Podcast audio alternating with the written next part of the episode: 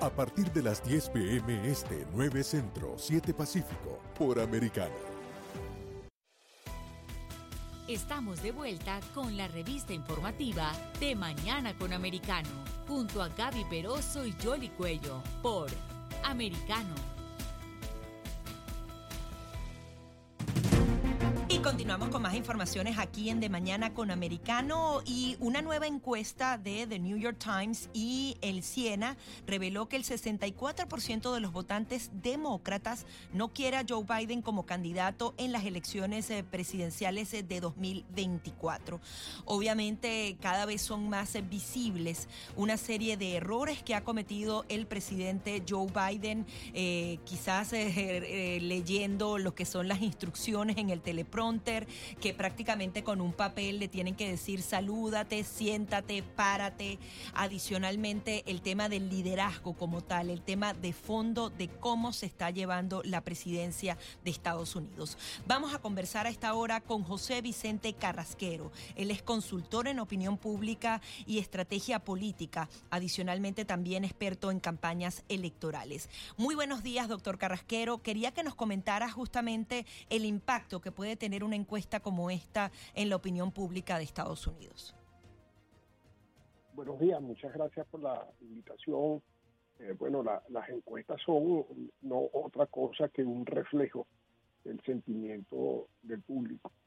Eh, y lo que llama la atención en esta encuesta en particular es que son precisamente los demócratas los que están eh, mostrando este nivel de rechazo hacia el presidente Biden. Eh, el rechazo eh, se debe pensar entonces que es mayor que ese, porque evidentemente los republicanos han estado desde un principio en contra de las políticas del presidente. esto entonces reitera que lo que verdaderamente llama la atención es que el rechazo venga precisamente de quienes debieran estar apoyando las políticas del presidente. Ahora, eh, hay razones para, este rechazo. Bueno, yo diría que, más allá eh, de los asuntos de la senilidad presidencial, eh, esta cuestión de que hay que indicarle, de que hay que leerle, de que leer más el, teléfono, más allá de eso, eh, hay unas políticas que han venido afectando a la población, hay una inflación eh, importante, hay una subida de los precios de la gasolina, e independientemente de las razones, eh, eh, las causas siempre van a ser atribuidas a la figura presidencial o a la figura del gobernante.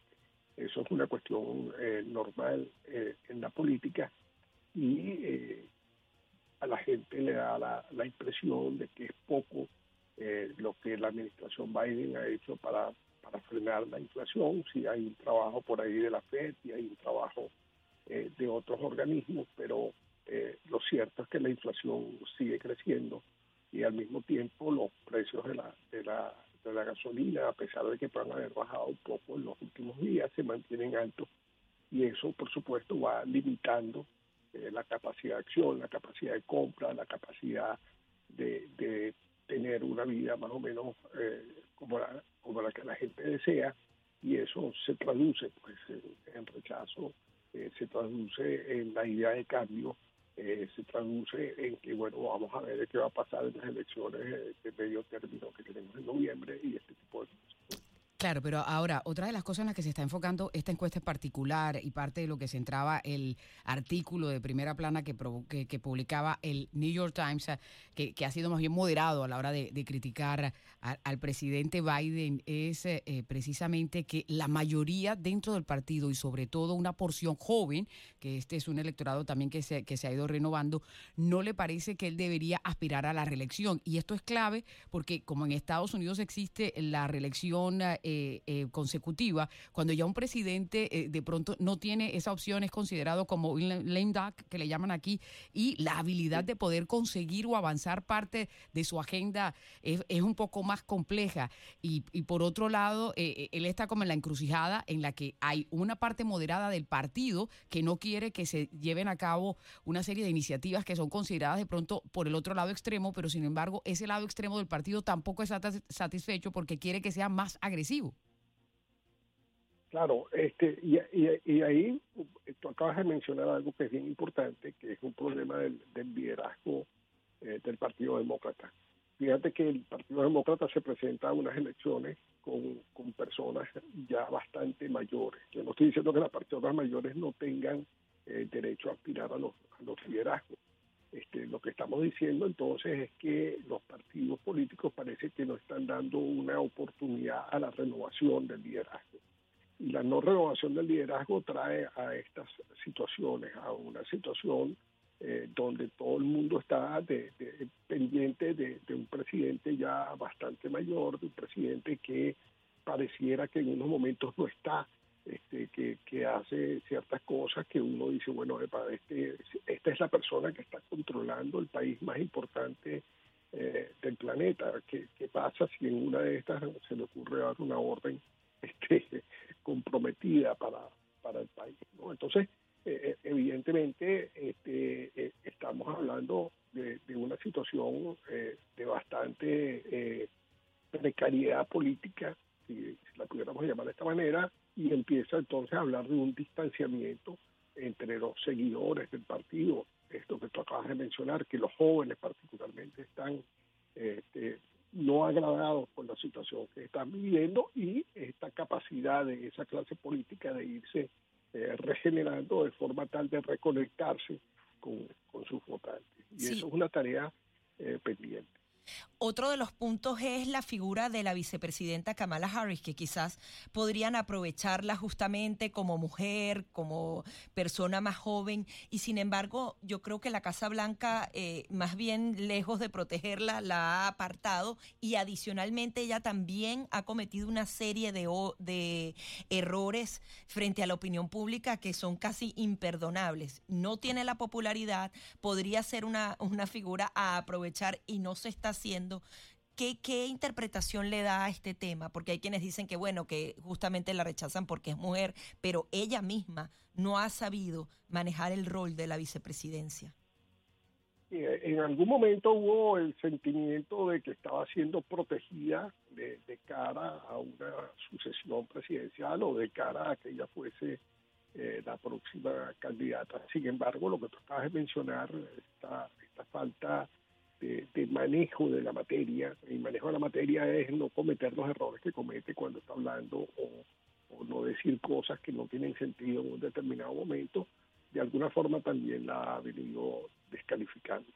Eh, yo, diría, este, ahorita hablando de estrategia política, que si el Partido Demócrata quiere tener una oportunidad en las elecciones de, 2024, eh, tiene que empezar a trabajar desde ya en varias cosas. Una de ellas es, bueno, cómo mejoro la situación que estamos viviendo. Todo apunta que en las elecciones de, medio término van a recibir una derrota eh, impresionante. Hacia allá están apuntando este tipo de encuestas como la que estamos comentando. Y lo otro es, bueno, ¿qué voy haciendo desde el punto de vista de acciones políticas para mejorar la situación que está viviendo la gente? Porque lo que la gente está sintiendo, mucha gente siente ya que está en una recesión, y, las cuestiones apuntan hacia el empeoramiento de esa, de esa recesión. Es muy difícil que un presidente se salve de esa.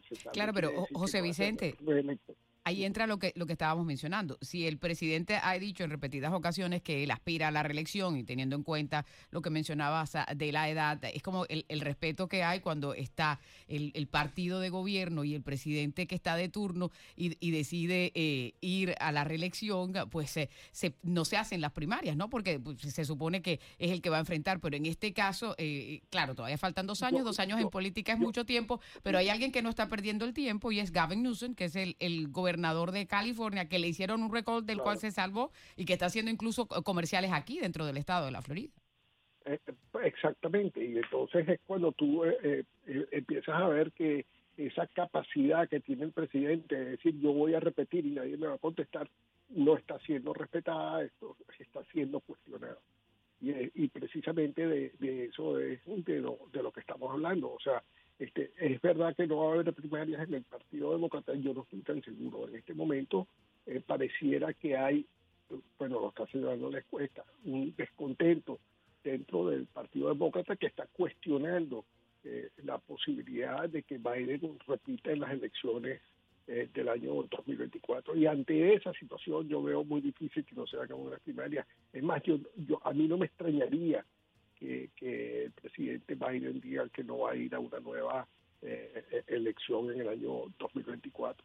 Y eso este, porque el panorama que tenemos por delante es, si se quiere, negativo para los Estados Unidos. Es cierto que la tasa de desempleo está baja, es cierto que hay este, cierta cantidad de, de compra, pero hay otros indicadores que te señalan que las cosas van hacia peor y en una situación como esa, si en este momento el presidente Biden está tan mal percibido por la opinión pública, bueno, imagínate lo que va a suceder cuando entremos de lleno eh, en un proceso donde la gente empiece realmente a notar las, las limitaciones que le va a producir la economía. ¿Y, ¿Y qué cree que pueda pasar dentro del Partido Demócrata en unas eventuales primarias? Porque hay un ala mucho más radical del Partido Demócrata que puede justamente buscar como excusa de que su popularidad cayó al suelo, de que perdieron las elecciones eh, de medio término, si eso llegase a ocurrir, para imponerse y poner que, eh, candidaturas mucho más radicales.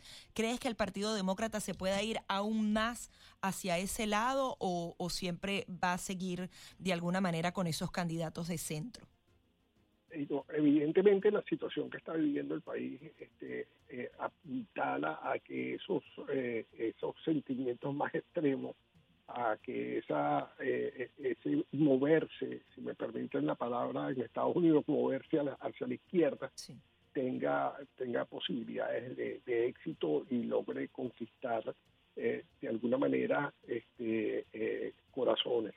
Sin embargo, esto tiende a suceder más cuando estás en la oposición. Cuando eres gobierno, este, el asunto se te hace más difícil porque la gente te empieza a reclamar, bueno, porque no estás haciendo ahorita, estás en el gobierno, este, tienes que movilizar que este tipo de cosas eh, sucedan.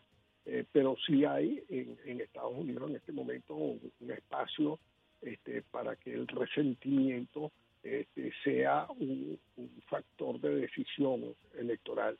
Eh, y hay que recordar que estos partidos, eh, estos movimientos más extremos basan su funcionamiento político en el, en el resentimiento, en ese hacer sentir que hay cosas que se pudieran estar haciendo, que no se están haciendo, que pudieran ser este, de beneficio para la gente. Como siempre. Pero nuevamente, disculpa. No, no, adelante, sigue. Este, pero estas cosas suceden más cuando tú estás en la, en la, en la oposición. Eh.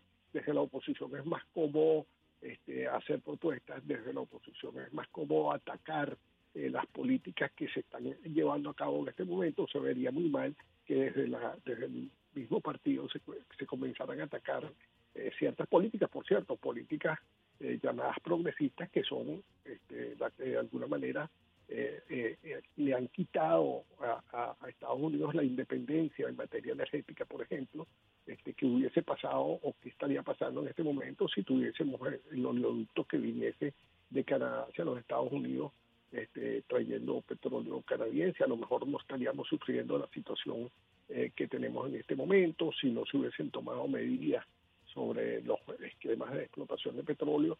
Esas cosas evidentemente este, están ahí en, la mente de, muchas personas y hacen que de alguna manera este, digas, bueno, pero estas medidas progresistas que, que tomaste pudieran estar siendo responsables de la situación que estamos viviendo en este momento. Y ocurre porque dependiendo en los sectores donde se están viendo impactados, algunos de los legisladores, incluso del propio partido del presidente, pues expresan su oposición y quizás uno de ellos es Joe Manchin cuando se están tomando medidas que pueden afectar un estado que es eh, más bien conservador y que él representa en Washington. Pero al final del día, José Vicente, cuando hay una elección, lo que marca la pauta es cómo está la economía, ¿no? Porque siempre eh, es como ese común denominador y quizás por eso ese desasosiego que hay, en, que se ve reflejado en esta encuesta, porque le preguntan al estadounidense que sí cree que el país va por buen camino y un alto porcentaje piensa que no, y precisamente eh, es esa eh, expectativa de lo que va a pasar a nivel económico eh, en el país. Sí, el New York Times puso ahí un, gráfico que es el gráfico del sentimiento de la gente y fíjate que nos estamos moviendo hacia un sentimiento muy parecido al año 2008 y el año 2008 fue el año de la última gran recesión que, sufrió el mundo y que este, tuvo un impacto particular en los Estados Unidos. Ese sentimiento, ese, ese eh, pensar que las cosas van a empeorar son definitivamente una mala noticia para, para un, el gobierno que la gente cada vez compara más con el gobierno de Jimmy Carter. Y bueno, ya sabemos lo que pasó con Jimmy Carter en, en, las elecciones cuando este, entonces, este tipo de cosas este, configuran eh, una situación ante la que tienes que actuar con cierta decisión, eh, que, eh, con la que tienes que este, no entrar en el debate de si tus medidas son buenas o no, lo que tienes que entrar es en una cuestión donde la gente empiece a notar que esas medidas que estás tomando tienen verdaderamente un impacto sobre la calidad de vida de los de los norteamericanos porque hay cosas, bueno, hay cosas que no entran en la materia que estamos estudiando ahorita, pero quizás todas estas medidas que tú tomaste en materia energética son materias, son medidas adelantadas. Bueno, es porque vamos a que en 2030 no se consuma más gasolina, sí, pero tienes que llegar al 2030 y todavía faltan seis años. Entonces tú no puedes empezar a cerrar los chorros de la energía desde este momento. Tú tenías que haber tomado esas medidas eh, a lo mejor más adelante, porque bueno, aquí es donde entra el asunto de que los rusos también juegan, los rusos entraron a jugar y entonces han creado este este descalabro a, nivel mundial, este que al final la gente no entiende eh, si este si esta problemática que ha generado el conflicto entre Rusia y Ucrania es un asunto que está allá o es un asunto que está aquí. Al final a la gente lo que le interesa es que su situación, su calidad de vida eh, no está eh, mejorando, sino que por el contrario se ha estancado o está empeorando y eso al final eh, se convierte en una factura que se pasa en el momento de las elecciones. Claro que sí, pues estaremos muy pendientes de cómo avanza todo esto y como mencionaba, ¿no? las encuestas son un reflejo de lo que hay en el momento y a medida que la gente le va cambiando la opinión, pues también se va viendo esa fluctuación y ese cambio. José Vicente, muchísimas gracias por estar aquí con nosotros. Gracias por la invitación, que pasen buen día. Buen día para usted también. José Vicente Carrasquero, consultor de opinión pública, estratega político y de campañas electorales. Vamos a una pausa y regresamos con mucho más para ustedes aquí en De Mañana con Americano.